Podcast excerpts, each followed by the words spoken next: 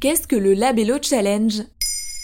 Merci d'avoir posé la question. Depuis le début du mois de mai 2022, les autorités françaises alertent les parents sur un phénomène qui se répand sur TikTok, le réseau social préféré des adolescents.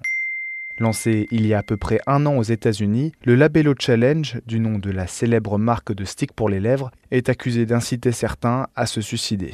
Le 6 mai 2022, le ministère de l'Intérieur français a diffusé un clip de prévention sur son compte Twitter et lancé une ligne téléphonique d'urgence. En quoi consiste le Labello Challenge? Au départ, ce défi n'avait rien de dangereux. Il consistait à échanger un baiser pour deviner le goût du baume à lèvres d'un ou d'une camarade et de diffuser la vidéo sur TikTok avec le hashtag jeu du labello, labello challenge ou encore chapstick challenge en anglais.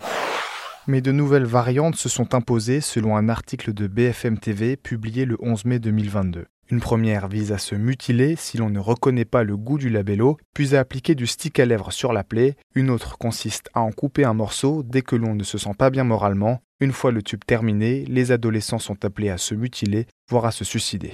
Le Labello Challenge a-t-il déjà fait des victimes? Le ministère de l'Intérieur français n'a pour l'instant recensé aucune blessure grave ni aucun suicide lié à ce challenge selon un article de France Inter paru le 12 mai. Mais le phénomène inquiète les forces de l'ordre. La gendarmerie du Nord a par exemple alerté les parents sur l'existence du challenge via un post de Facebook publié le 9 mai 2022. Elle leur rappelle qu'il est possible d'installer des contrôles parentaux sur les appareils de leurs enfants et les incite à échanger avec eux sur le sujet. Un autre défi déjà inquiété les autorités l'année dernière. Le Blackout Challenge. Il consistait à couper sa respiration le plus longtemps possible devant la caméra. Le jeu avait fait deux victimes aux États-Unis et en Italie, toutes les deux âgées de moins de 12 ans. Avant même l'apparition des réseaux sociaux, c'est le jeu du foulard qui s'était répandu dans les cours de récréation. Son but était d'arriver à un stade hallucinatoire en arrêtant de s'oxygéner, soit par étranglement, soit là encore, en coupant volontairement sa respiration. Le jeu a fait près d'une centaine de victimes entre 1999 et 2007, selon un recensement réalisé par une association de prévention. De quelle aide bénéficient les parents et les adolescents? Le ministère de l'Intérieur a déployé une ligne téléphonique d'urgence, le 3114. Le numéro est ouvert 7 jours sur 7 et 24 heures sur 24.